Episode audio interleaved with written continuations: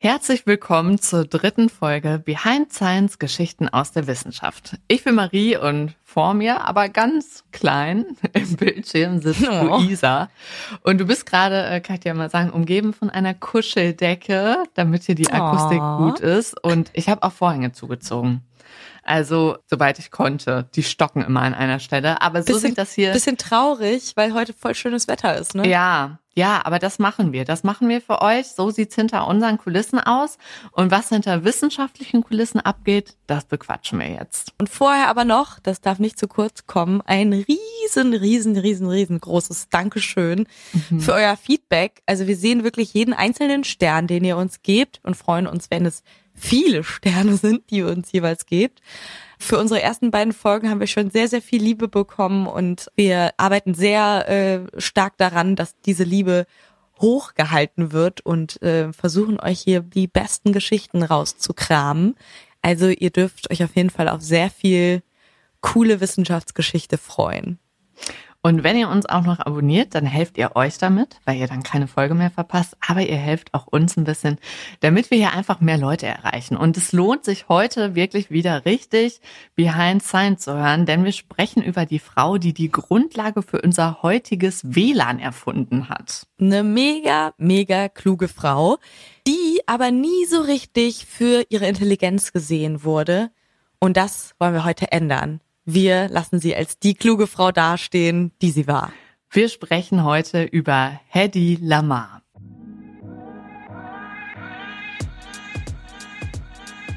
Behind Science. Geschichten aus der Wissenschaft. Mit Marie Eickhoff und Luisa Pfeifenschneider. Wenn ihr Hedy Lamar googelt, findet ihr beeindruckende Überschriften. Wir haben das mal für euch gemacht. Da steht zum Beispiel geniale Göttin oder schönste Erfinderin. Und sogar die Vogue hat zum Beispiel über sie geschrieben. Da war die Überschrift, warum wir der schönsten Frau der Welt das Wi-Fi verdanken. Die Erfinderin, über die wir heute sprechen, scheint also sehr schön zu sein. Sogar das deutsche Patent- und Markenamt nennt sie nämlich auf seiner Website eine erfinderische femme fatale. Wir stellen sie euch aber mal genauer vor. So, Hedy Lamar kam aus Wien, ist 1914 geboren. Sie wäre also heute 109 Jahre alt, könnte theoretisch noch leben, tut sie aber nicht, wäre auch ziemlich alt, ehrlich gesagt. Ihr Vater war Bankdirektor und ihre Mutter war Konzertpianistin. Klingt nach einer sehr interessanten Mischung, finde ich. Ihr richtiger Name, den ihr ähm, ihre Eltern damals gegeben haben, war Hedwig Eva Maria. Und äh, Hedy ist dann später ihr Künstlername geworden. Sie hatte einen Künstlernamen, weil sie Schauspielerin war und zwar richtig erfolgreich. Mit 17 Jahren schon hatte sie ihre erste Hauptrolle und die hatte sie vor allem, das muss man wirklich mal dazu sagen, ihrer Schönheit zu verdanken. Sie sagt, sie wusste gar nicht, dass sie so schön war, aber als sie gemerkt hat, dass sie das äh, nutzen kann, hat sie das auch gemacht. Ein Jahr später, mit 18, wird sie dann richtig berühmt. Aber gleichzeitig ist das auch schon der erste Skandal, den sie an der Backe hat. Und der ist so groß, dass er sie ihr Leben lang begleiten wird. 1933 spielt sie im österreichisch-tschechischen Film Ekstase mit. Das ist ein Liebesfilm, der sich aber als recht pikant entpuppt. Kann man vielleicht sich bei dem Namen des Films auch schon denken. Und Teddy ist in diesem Film nackt zu sehen. Ja, Skandal. Das war äh, ja. damals die erste Nacktszene in einem Spielfilm. Also die erste in einem Film, der kein Porno war, weil Pornos gab es damals natürlich auch schon, aber das war wirklich ein ganz normaler Spielfilm, der so im Kino lief. Und Nacktszenen im Kino, das gab es damals äh, wirklich noch nicht. Ähm, und sie ist da auch zu sehen, nicht nur nackt, sondern auch noch während sie einen Orgasmus hat oder einen Orgasmus spielt, und äh, ja, auch das war ziemlich neu für einen Kinofilm, wie ihr euch vielleicht denken könnt. Später sagt sie, dass ihr beim Dreh nicht so ganz klar war, dass sie jetzt so nah in dem Badesee zu sehen sein würde und auch das mit dem Orgasmus, das hätte sie wohl in dem Moment gar nicht so bewusst gespielt. Sie hätte da eher so, wäre da eher so Anweisungen von anderen gefolgt und dass es dann so aussehen würde später, war ihr wohl nicht klar. Aber es ist am Ende auch egal, denn für alle anderen sah es so aus. Ja, und der Film wurde dadurch natürlich ziemlich populär. Ähm, alle wollten diese Szene sehen, wo sie nackt in diesem Badesee irgendwie liegt oder schwimmt oder so. Aber es gab natürlich mit der ganzen Begeisterung von Leuten, die da schon irgendwie offener waren oder einfach nur, hm, ehrlich gesagt, eine nackte Frau sehen wollten, gab es ziemlich viel Entsetzen über diesen Film. Natürlich, äh, wer hat es gedacht, von der Kirche auch. Der Papst zum Beispiel hat sich richtig aufgeregt.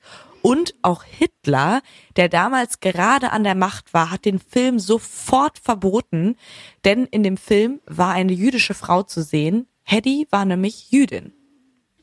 Das wird später noch wichtig für die Geschichte, könnt ihr euch also schon mal merken. Nach diesem Ekstase-Film musste Hedy aber erstmal was anderes machen, denn auch ihr Vater, der fand die Szenen wirklich gar nicht gut und das war schon immer so ihr ein Kritiker von ihr, der ja aber auch sehr wichtig war und sie hat sich dann so von diesem ganzen von dieser ganzen Aufregung herausgefordert gefühlt und hat gesagt, okay, ich beweise denn jetzt, dass ich auch anders kann und hat dann erstmal Sissy gespielt. Klar, wir sind ja in Österreich. Hedy hat also erstmal was ganz anderes gemacht und hat sich die Hauptrolle im Sissy-Musical geschnappt. Und das hat dann auch so bei dem Skandal geholfen ähm, und erstmal die Wogen geglättet. Ja, Sissy kennen wir. Da ist sehr wenig nackte Haut zu sehen, viel Stoff, Dafür viele, viele Kleider. ja, ich äh, bin gar kein Sissy-Fan. Aber gut, schön, dass das die Wogen geglättet hat bei ihr. Hat geholfen. Ja, ja, etwas, das auch noch geholfen hat, um sie so ein bisschen aus diesem Ekstase-Licht zu rücken, war äh, eine Heirat. Sie hat geheiratet und zwar einen sehr wohlhabenden Mann. Fritz Mandel hieß der. Der ist 14 Jahre älter als sie. Damals, als sie äh, geheiratet haben, war sie also wirklich auch noch sehr jung und er war schon ein älterer Mann. Und der hat dazu auch noch in einer Branche gearbeitet, in der er sehr viel Geld verdienen konnte. Er war Waffenhersteller, einer der größten in Europa. Am Anfang findet Hedy das noch nicht so komisch. Sie hatten beide jüdische Wurzeln, also passte das irgendwie für sie schon zusammen vom Bild und sie hatte jetzt keine Angst vor dem oder so, zumindest am Anfang. Das Geschäft von Fritz wird dann nämlich immer größer. Klar, der Krieg, der kündigt sich an und er hat auch kein Problem damit, Geschäfte mit den größten Faschisten der damaligen Zeit zu machen. Also es ging wirklich von Hitler bis Mussolini. Seine Kunden sind auch immer mal wieder bei ihm zu Hause. Also man erzählt sich Hitler persönlich jetzt wohl nicht, aber Mussolini könnte schon da gewesen sein. Nach und nach merkt Hedi, also irgendwie diese Faschisten, die gehen hier jetzt nicht mehr nur ein und aus. Ich glaube, Fritz wird langsam selber einer von denen. Das klingt so gruselig irgendwie. Aha. Und als sie das dann realisiert, zieht sie die Reißleine. Fritz ist sowieso auch schon die ganze Zeit total eifersüchtig und äh, engt sie sehr stark ein. Also trotz des Prunks, in dem sie da lebt, fühlt sie sich super unwohl mit ihm. Ähm, und er will zum Beispiel auch nicht, dass sie schauspielert und kauft auch alle Kopien von diesem Ekstase-Film auf, damit die nicht mehr in der Welt kursieren können. Wobei das ehrlich gesagt nicht so richtig gut klappt, weil er das Geschäft damit eher ankurbelt. Also die Aktion geht für ihn ein bisschen nach hinten los und auch Hedy ist kurz darauf weg. Denn eines Nachts flieht sie, angeblich während einer Dinnerparty. Hedy hat vorher so die Dienstmädchen eingestellt und gesehen, ah, eine sieht mir so ein ganz schön ähnlich. Das kann ich jetzt nutzen. Sie kippt diesem Dienstmädchen dann, so erzählt man sich, Schlafmittel in den Tee, klaut die Uniform von ihm, schnappt sich ein Fahrrad, zieht ihren Mantel an, in den sie vorher schon, vorher schon ihren teuersten Schmuck eingenäht hat und haut ab. Das klingt wie aus einem richtig schlecht geskripteten Film. Äh, ja. Also, äh, als hätte sie den irgendwie selber aufgeschrieben und dann so nachgespielt. Ist aber wirklich genau so passiert. Ja, und schon auch, also jetzt vielleicht schlecht geskriptet, aber auch sehr spannend. Also mhm. ich stelle mir vor, wie sie da mit dem Fahrrad vor diesem Waffenhändler flieht und es war auch das, dieses Landhaus, wo die gewohnt haben, das war eher so in der Pampa. Da war natürlich viel Fläche drumherum, damit man da schön jagen konnte.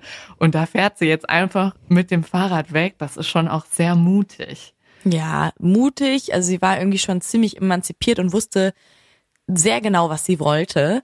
Daran ist wahrscheinlich auch so ein bisschen ihr Papa in Anführungsstrichen schuld, ähm, dem hat sie das zu verdanken, würde ich mal sagen. Ja. Der äh, hat ihr nämlich irgendwie mal eingetrichtert, sei du selbst, also mach das, was du, was du, was dir gefällt und was du machen möchtest. Und genau das macht sie.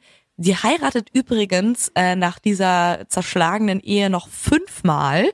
Ähm, ja, und dass die anderen Ehen nicht für immer gehalten haben, liegt ein bisschen daran, dass die Männer sie irgendwie nie als die Frau geliebt haben, die sie war. Also sie wurde immer nur für ihr Aussehen so sehr ins Licht gerückt, aber nicht für die Intelligenz und den Mut, den sie hatte. Und das hat sie immer sehr gestört. Ja, über diese anderen Talente sprechen wir gleich noch ausführlich. Vorher machen wir aber einen Sprung nach Hollywood. Das ist ihre nächste Station und dahin bringt sie der Produzent Louis Meyer. Der ist gerade in Europa unterwegs, um da so ein paar Talente abzuwerben. Da hat sich gedacht, okay, durch den Krieg wird das hier jetzt langsam alles ein bisschen ungemütlicher. Die Talente, die neuen Stars, die wollen vielleicht gar nicht hier bleiben. Und ich kann die jetzt vielleicht für wenig Geld mit nach Hollywood nehmen. Das war so sein Plan. Dafür war er in Europa unterwegs. Ja, Hedy hat natürlich Lust darauf bekommen, mitzukommen aber nicht für 125 Dollar, die er damals angeboten hat. Das war auch damals schon ziemlich wenig. Sie fahren dann auch tatsächlich auf demselben Schiff in die USA ähm, oder Richtung USA und Hedy nutzt die Gelegenheit, ihm da zu beweisen, was für eine Star sie ist. Sie legt all ihren Schmuck an und stolziert die ganze Zeit über Bord, so an ihm vorbei. Also macht er richtig so ähm, eine Szene. Macht sich da, äh, was? Macht richtig eine Szene, macht richtig auf sich aufmerksam. Und alle Männer auf diesem Schiff verlieben sich auch sofort in sie und sind total beeindruckt. Und Louis merkt, ähm, okay, die muss ich haben, die muss mit nach Hollywood, koste es, was es wolle. Ich würde auch mehr zahlen als diese 125 Dollar. Sie kriegt dann tatsächlich 500 Dollar im Monat, also lohnt sich für Hedy auf jeden Fall, dass sie da so hartnäckig geblieben ist.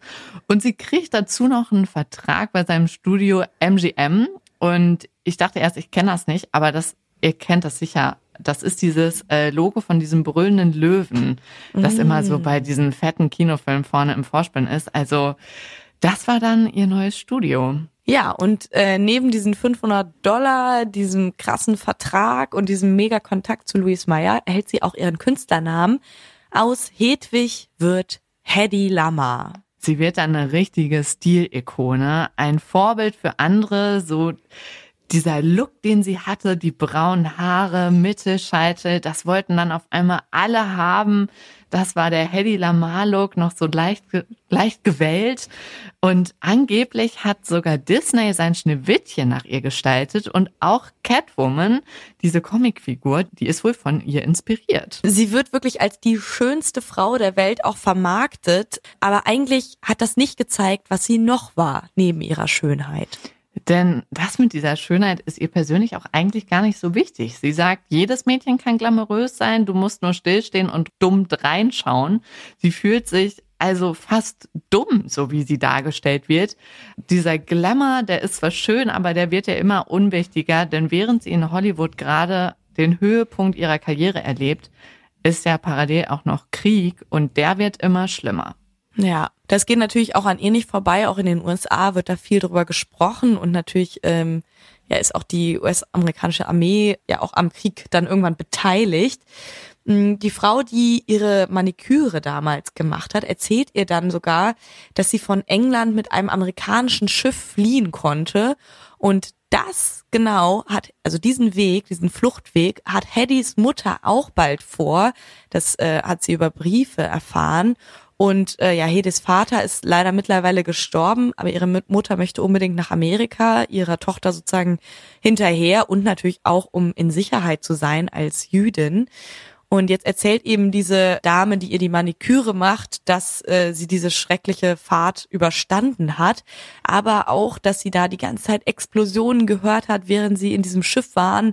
Denn da haben deutsche U-Boote versucht, mit Torpedos diese Schiffe abzuschießen. Diese schreckliche Vorstellung, dass ihre Mutter auch auf so einem Flüchtlingsboot sitzen könnte, das dann mit Torpedos von den Deutschen angegriffen wird, das geht ihr nicht mehr aus dem Kopf.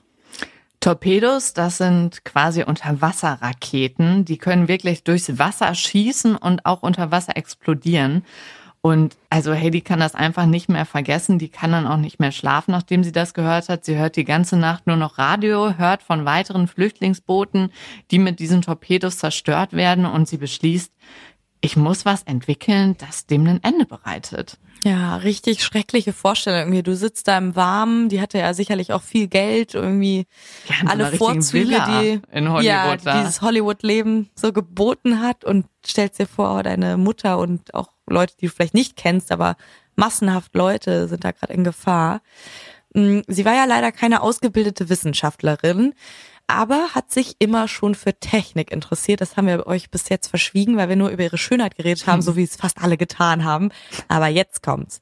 Schon als Kind äh, hat sie zum Beispiel so ihre Spieluhr auseinandergebaut und wieder zusammengesetzt äh, und beim Spazieren hat ihr Vater ihr ziemlich viel äh, so erklärt und sie hat ihren Vater ausgefragt über Technologien und an der Schule war auch Chemie immer schon ihr Lieblingsfach. Also sie war hatte so einen Hang zur Wissenschaft und wenn sie zu einer anderen Zeit geboren worden wäre, wäre das vielleicht sogar das gewesen, was sie als als Ausbildungs- oder Studium gewählt hätte. Ja, manche sagen sogar, dass die Schönheit verhindert hat, dass sie Wissenschaftlerin geworden ist. Aber diese zweite Seite von Hedi, die eben nicht alle kannten, war auch, dass wirklich Erfinden ihr Hobby war. Also sie sagt, Erfindungen fallen mir leicht. Sie hat vor Ideen gesprudelt. Das hat ihr einfach super Spaß gemacht. Und deswegen hat sie dann auch angefangen, das in Hollywood zu machen. Sie hatte einen befreundeten Erfinder, der hat ihr dann sogar einen Labortisch in ihre Hollywood-Villa gebaut. Das finde ich richtig cool. Und eine kleine Version davon hatte sie noch in ihrem Wohnwagen. Das war so der Wohnwagen, den sie immer bei Drehs dann dabei hatte. Und so konnte sie auch in den Drehpausen und immer Abendzeit zu Hause nach Drehschluss weiter tüfteln. Und irgendwann hat sie dann eine geniale Idee und diese Idee soll wirklich im Meisterwerk werden. Ihre drängste Frage war ja, wie sie die Flüchtlingsboote, die von den Deutschen angegriffen wurden, schützen kann. Also nochmal als Hintergrund, das waren amerikanische Boote, mit denen die Amerikaner damals Menschen, die aus England flüchten wollten, nach Amerika gebracht haben.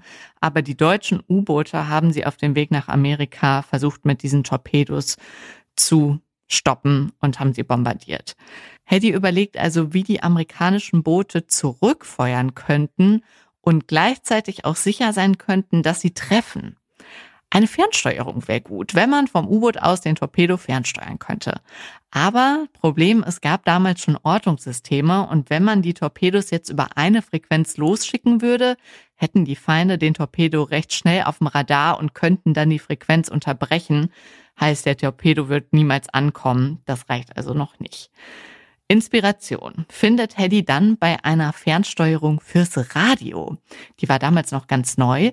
Sie guckt sich da die Idee von Frequenzsprüngen ab. Denn wenn man mit einer Fernbedienung zwischen Radiosendern wechseln kann, das ist ja im Prinzip auch die ganze Zeit ein Sprung zwischen Frequenzen. Und sie kommt auf die Idee, das müssten die U-Boote auch können. Und zwar so schnell, dass man nicht mehr orten kann, über welche Frequenz der Torpedo gerade gesteuert wird. Dann wären die Torpedos quasi unsichtbar und würden die deutschen Boote auf jeden Fall treffen. Genau, also sobald sozusagen der Feind rausfindet, ah, die sind auf dieser Funkfrequenz und steuern den Torpedo darüber, zack, sind die schon auf eine neue Funkfrequenz umgesprungen und steuern den Torpedo weiter, aber eben auf einer anderen Funkfrequenz. Es ist tatsächlich nicht ganz einfach zu verstehen und umso krasser finde ich, dass sie das einfach so entwickelt hat, ohne Hintergrundwissen, weil wir haben echt ein paar Schleifen gedreht, auch um es zu verstehen, ja, wir haben es oder? versucht, uns Also- gegenseitig zu erklären. Wir hoffen, ihr habt es jetzt verstanden, sonst schreibt uns gerne noch mal eine Mail am Ende. Ja, das ist die Idee von Hedy. Es ist ja auch damals ganz klar, dass das die Lösung ist, damit äh, diese Torpedos ähm, nicht entdeckt werden vom Feind und ihr Ziel treffen. Sie nennt diese Erfindung Frequenzsprungverfahren, aber sie kann das damals nicht so ganz alleine umsetzen und holt sich deshalb Hilfe, und zwar von ihrem Freund George Anteil. Der ist auch kein Forscher, sondern Komponist. Also es ist irgendwie eine wilde Mischung aus dieser Schauspielerin, einem Komponisten, die ähm, ein total wissenschaftliches ähm, äh, Ding irgendwie entwerfen.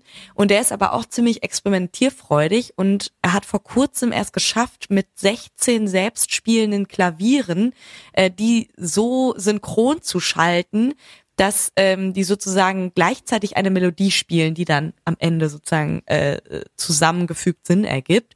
Und diese Technik, diese gleichgeschalteten Klaviere, das nutzen die dann auch für die Torpedos, um diese Synchronsteuerung reinzubringen.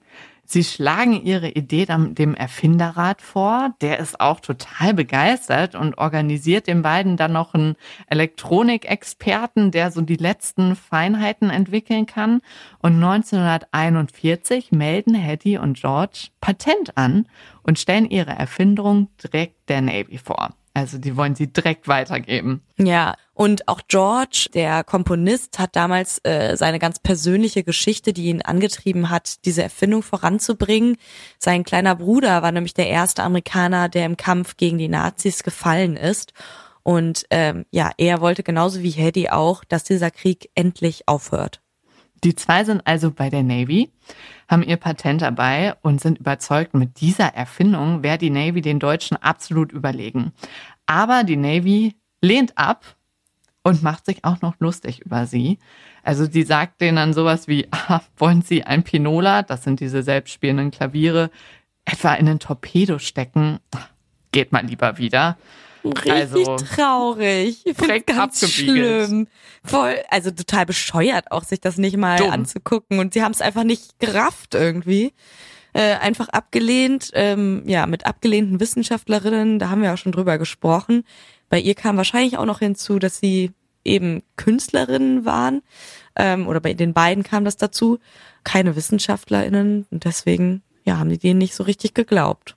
Und dann auch noch so schön. Das konnte natürlich gar nicht ja, sein. Ja, also Schönheit ja. und Intelligenz, das sorry, aber das geht wirklich gar nicht zusammen. also sie wird dann, sie kriegt dann den Tipp, doch lieber ähm, Kriegsanleihen zu verkaufen. Das macht sie dann mhm. auch. Also sie setzt sich schon ein für dieses Land, in dem sie ja noch nicht mal als Staatsbürgerin ist. Aber ein Jahr später wird ihre Erfindung beschlagnahmt. Und jetzt passt auf, warum. Also das ist wirklich, es ist wirklich Krönung. Krönung, ja. Ja. Begründung, äh, dass diese Erfindung beschlagnahmt wird, ist, dass sie das Eigentum einer feindlichen Ausländerin ist. Also nochmal, äh, um uns das in Erinnerung zu rufen. Sie hat sich richtig eingesetzt, sie hat was entwickelt. Äh, sie lebt auch jetzt mittlerweile ja schon einige Jahre in Amerika, aber ja, irgendwie ist es dann so, dass sie immer noch als Ausländerin gilt. Als Feind? Ja, als Feindin. das ist wirklich bescheuert. Und eben sollte sie noch Kriegsanleihen verkaufen und jetzt gehört sie ganz plötzlich äh, zum Feind. Also spannend, äh, wie sich da das Ganze dann entwickelt hat. Richtig deprimierend irgendwie. Ja, voll deprimierend. Aber bei Hedy ist mittlerweile auch einiges los. Sie ist mittlerweile Mutter, natürlich nicht lange mit dem Mann zusammen dieser Kinder. Ihr kennt ja Hedy. Also sie lässt sich auch von ihm scheiden, ist dann alleinerziehend, hat also echt super viel Arbeit, hat nicht viel Zeit, jetzt drüber nachzudenken, was mit der Erfindung passiert. Und sie hätte nach dem Krieg sogar ihr Patent zurückklagen können, aber das wusste sie nicht und sie hält es halt für längst verloren. Ja, dabei hat die Navy das 1962 sogar in der Kuba-Krise verwendet.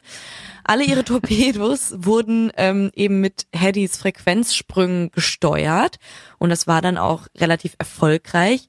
Aber da gehörte die Idee eben nicht mehr Heddy und das Patent war drei Jahre zuvor abgelaufen und ohne dass sie geklagt hat, konnte sie das auch nicht zurückgewinnen. Und das bedeutet dann wirklich, Hedy und George haben nie Geld mit ihrer Erfindung verdient.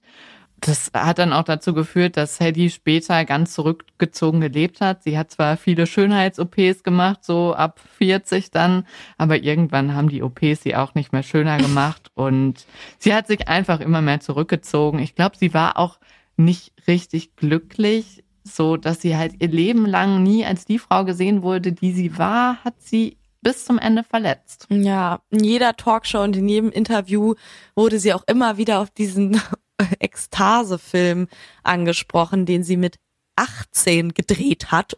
Aber nach ihrer genialen Erfindung hat sowieso niemand gefragt. Und ja, ihre Erfindung wurde ja nicht nur für Waffen genutzt und deswegen sprechen wir sozusagen indirekt noch über ihre Erfindung, auch wenn wir vielleicht nicht wissen, oder erst nach diesem Podcast jetzt wissen, dass das ein bisschen auch was mit ihrer Erfindung, mit diesem Frequenzsprungverfahren zu tun hat. Denn das ist die Grundlage für unsere heutige Telekommunikation und darauf baut auch die GPS-Funktionalität, das WLAN und Bluetooth auf. Also man muss schon fairnesshalber sagen, sie hat das WLAN jetzt zum Beispiel nicht selber erfunden, aber sie hat diese Grundlage geschafft. Und ohne ihre Frequenzsprünge hätten wir auch ständig Signalstörungen. Also wir könnten gar nicht alle so gleichzeitig kommunizieren, aber mit diesen Sprüngen ist das möglich, dass wir alle quasi aneinander vorbei hüpfen. Ja, richtig genial und irgendwie schön die Vorstellung, dass es dann nicht nur für den Krieg genutzt wurde, wenn ja. auch, aber ähm, ja, wir profitieren gerade in diesem Moment davon, weil wir uns hier über. Schade, dass sie das nicht über, weiß. Ja, halt. schade. Sie hatte ja. immer vor, eine Autobiografie zu schreiben, um so ein bisschen ihre Perspektive, ihrer Lebensgeschichte auch zu erzählen, aber leider ist daraus nichts geworden. Und deswegen erzählen wir ihre Geschichte jetzt hier. Ja, ich hoffe, das war ganz nach ihrem Geschmack, wie wir es erzählt haben. Bestimmt. Auf ihrem Grabstein in Wien steht übrigens Schauspielerin und Erfinderin. Also immerhin da wurden ihre beiden Talente gewürdigt. Das finde ich irgendwie sehr tröstlich. Und wenn ihr das nächste Mal WLAN nutzt oder eure Bluetooth-Box, dann denkt doch mal an Hedy Lamar und dass sie nicht nur eine wunderschöne Frau war, sondern auch eine sehr intelligente Frau von der wir alle profitiert haben. WLAN könnt ihr übrigens auch hervorragend nutzen, um uns Feedback zu schreiben oder Vorschläge, über wen wir hier mal als nächstes sprechen sollten. Schreibt uns das gerne an podcast at behindscience.de. Ja, vielen, vielen, vielen Dank euch fürs Zuhören. Vielen Dank an Mermal Productions und ULab für die Hilfe bei der Produktion. Und ja, hört gerne beim nächsten Mal wieder rein und abonniert uns sehr, sehr wichtig. Ja, teilt ihn auch mit euren liebsten Menschen und wir freuen uns, wenn wir uns dann nächsten Samstag wieder hier hören und mit euch über alles reden können, was hinter den Kulissen von Wissenschaft passiert. Freue ich mich jetzt schon drauf. Macht's gut. Tschüss. Tschüss.